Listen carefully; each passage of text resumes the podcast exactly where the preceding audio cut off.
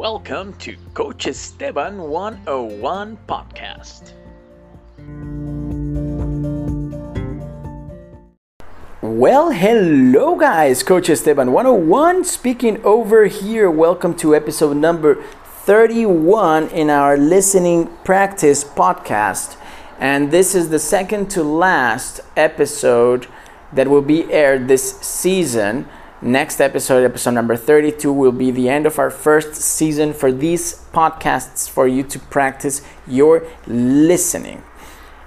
And I decided to do this episode for today that talks about the turning point because I am a part of some Facebook groups where there's people who's trying to learn English by themselves or there's people who really need to solve their doubts in English. And one of the most recurrent doubts in these groups or or in these conversations that they have is when do I lose the fear or of speaking English or when do I get more confident to speak the language? And I want you guys to understand today that this is not something that you can easily measure. However, it is something that you can easily develop. And that's today's episode. I'm reminding you if you like Coach Esteban 101's podcast, you can follow it on Spotify or anchor.fm. And as well, if you feel that there's somebody who could profit from this type of content, please do share it with them. Good, guys? So let's find out what's the formula for the turning point. And this comes from the studies made by psychologist Marshall Losada, who studied 60 teams, manage, managerial teams or management teams, and he watched their interactions between the members of the teams and they and he branded them or he divided them into low performance, average performance, and high performance. And together with Barbara Fredrickson, because we're talking about teams, uh, who's a PhD from Stanford, they concluded or they came to the point that the turning point of the teams was also the turning point for individuals. It means that when you have a high performance team, the same strategy used or the same formula used to achieve this high performance per uh, peak in the team, it's the same for people. And the formula specifically is brought to to you, or I'm bringing it to you through the teachings of the president of the Coaches Training Institute called Shirzad Chamine, and he was the author of the book Positive Intelligence, which I highly recommend. So the formula is the following: is realization is the result of potential times the PQ. PQ is the coefficient of intelligence, positive intelligence. And the coefficient of positive intelligence is basically the, the amount of time that your mind acts as your friend instead of your enemy. It's the percentage of the time that your mind is working for you and not against you. So remembering the formula is realization equals potential times PQ, the coefficient of positive intelligence. And if you bring it to the English language, I'm gonna first I'm gonna talk to you about each of the elements. Realization is basically what you want to achieve, the objective that you have.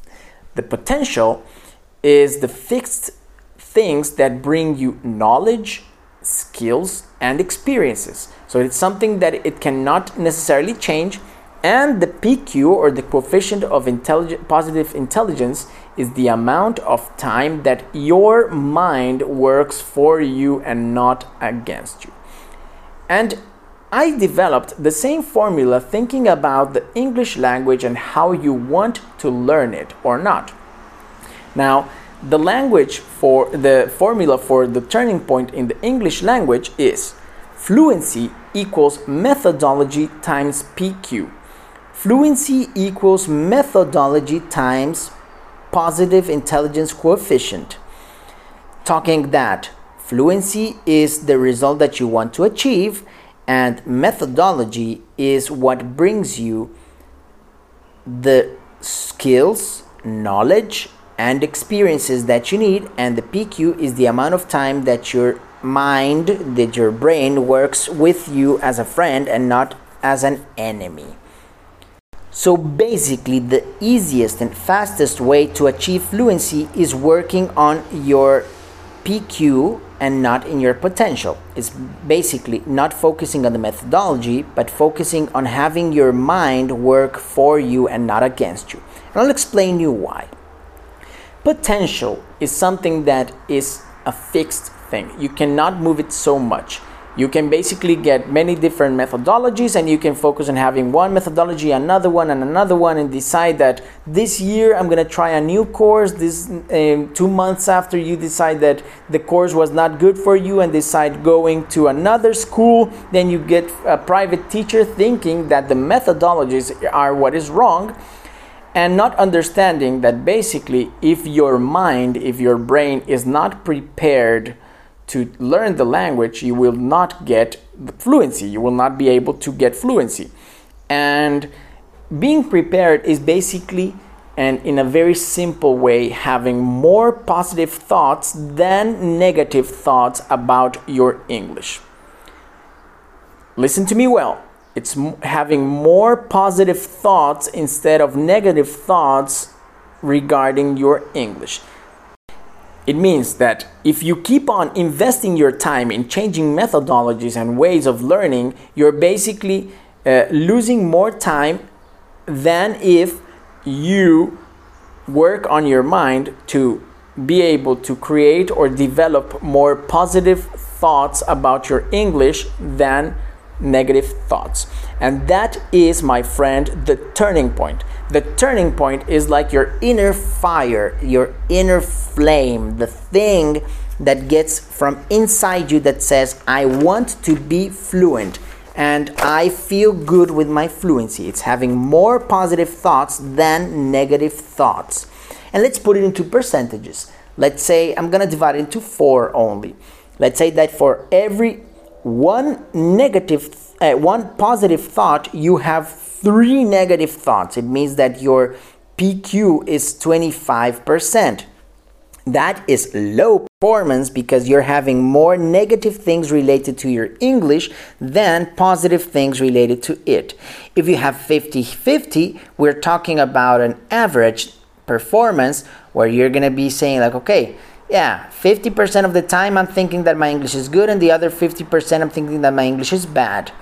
And shockingly, if you had or if you are able to develop having three positive thoughts for every one, po- one negative thought, so it means one negative for every three positive, you will have a 75% uh, coefficient of positive intelligence, which means that your English can basically boost from there using the correct methodology. So the turning point is being able to have three positive thoughts for every one negative thought regarding your English. And then you can ask me like how can I get these positive thoughts? There I'm going to refer you to the book Positive Intelligence by Shirzad Chamine, because if not I would stay here over 10 hours talking about it. Good, guys? Then, if you want to have a high performance in your English or reach the turning point, apply the formula, the following formula. Fluency equals potential or methodology. Fluency equals methodology using the correct methodology, in this case, Coach Esteban 101, times 75% of positive intelligence coefficients. It means 75%. Three positive thoughts for every one negative thought about your English. Good, guys. If you like this material, please share it with somebody else. I hope you were able to practice your listening skills with it. And I'll talk to you in episode number 32, the last episode in our first season. Good, guys. That's it for today. Coach Esteban 101 speaking over here, and bye, bye, bye.